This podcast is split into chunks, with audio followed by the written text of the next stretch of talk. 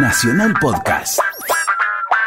Esta es mi última columna del año, es eh, el tiempo este de 8, 10, 12 minutos en el cual tengo una especie de monólogo con los oyentes. Casi todos entendemos que los seres humanos somos contradictorios, que podemos ser hinchas de boca, pero eh, de repente vemos un gol de River y nos pareció un buen gol, pero lo callamos porque, claro, lo hizo el del equipo contrario. Y solemos esperar de los estudios de opinión pública que todos tengan la armonía de la regularidad. ¿eh? Por ejemplo, esperamos que eh, si el 66% de las personas rechazan la mal llamada reforma previsional que votó el Parlamento, ese mismo 66% se pronuncia con antipatías al gobierno nacional. Del mismo modo, algunos dirán, bueno, si el gobierno nacional tiene una mm, aceptación importante, no sé cuánto será ahora, 40, 45 eh, por ciento de aceptación, uno dice, bueno, ¿por qué la gente que apoya al gobierno nacional no apoya lo que propuso el gobierno nacional para los jubilados. Quiero decirles, queridos oyentes, la política es el palacio y la calle, pero los medios son más el palacio que la calle.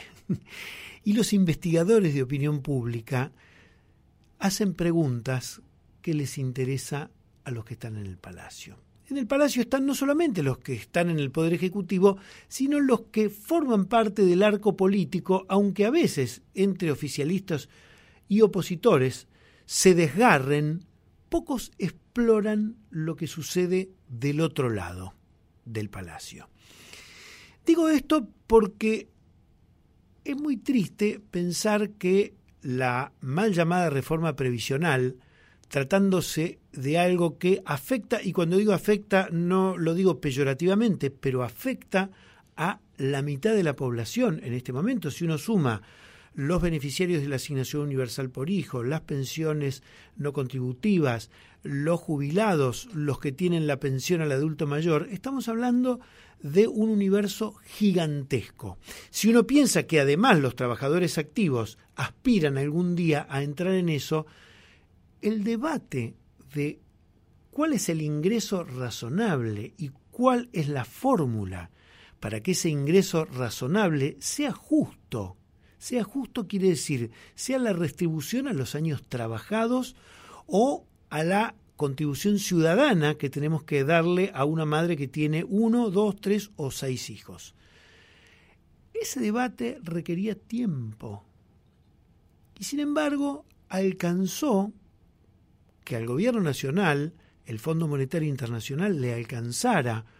una sugerencia para que pensara tres momentos distintos de el cambio de signo en las jubilaciones. El primero era, bueno, de algún modo hay que llamarla así, una,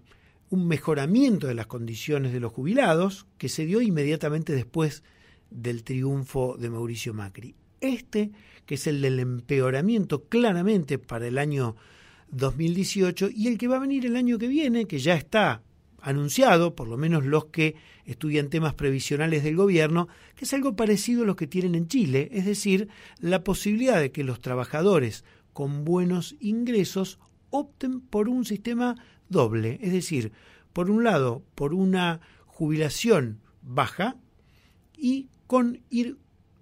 eh, poniendo fondos en un ahorro para lo que sería una jubilación optativa. Así lo hacen en los Estados Unidos. Generalmente en los Estados Unidos los trabajadores son autónomos, de modo tal que tienen este tipo de opción de jubilación. En Chile lo han hecho así. Claro, como en la Argentina fue esta vergüenza de las AFJP, resulta muy difícil pensar que las AFJP pueden ser en el año 2018, el año anterior a las elecciones presidenciales, sacar la bandera de las AFJP sería una vergüenza. Sin embargo, vamos a ir a eso.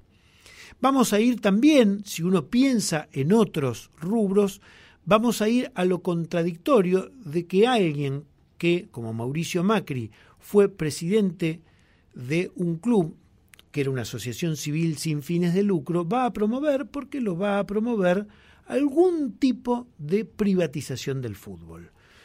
Eh, cuando estamos pensando en alguien que viene del mundo de las empresas beneficiado, lo digo no en el sentido de corrupción, aunque me gustaría muchísimo saber qué pasa en el correo, pero Sogma beneficiado por los contratos y las licitaciones públicas, escuchar al presidente hablar mal del Estado y mal de los empleados públicos y ver cómo publican algunos que son muy pocos los trabajadores estatales que se pueden ganar el premio del presentismo, tratando de pintar al trabajador público como un vago. Eh, me parece que todo esto requiere un debate mucho más profundo.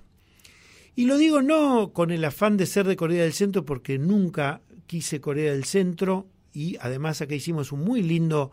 programa en esta radio sobre Corea del Norte y Corea del Sur, y en todo caso hay que entender a una y la otra. Yo creo que nos, tendemos, nos tenemos que entender a unos y a otros, y tenemos que entender que este gobierno nacional, que fue votado por las mayorías suficientes y tuvo el caudal de simpatía suficiente para dos años después eh, obtener un muy buen resultado y mejorar su coeficiente en la Cámara de Diputados y de Senadores, ese mismo gobierno está empeorando la situación de los, de los sectores más vulnerables y está tomando medidas con este acuerdo vil con los gobernadores, y digo vil porque es por la billetera, no es el amor de los gobernadores que eh, sedujeron diputados, no fue un debate político. Eh, bueno, han logrado un triunfo político, pero lo, han logrado sobre la base de algo que es lesivo para quienes son los beneficiarios de los derechos de la tercera edad, los derechos de la asignación por hijo y los derechos de las pensiones. Arranca el 2018, no sé si seguiré haciendo esta columna, en cualquier caso le agradezco a la radio haber tenido la posibilidad de estar semana a semana diciendo lo que pienso sin ningún tipo de sugerencia, sin ningún tipo de eh, malos comentarios, sino todo lo contrario. Siempre he recibido por parte de las autoridades eh, el apoyo a decir lo que yo quiero decir y quiero decirlo con responsabilidad. Pero también quiero advertir que los fenómenos que vive una sociedad que marcha hacia mayor desigualdad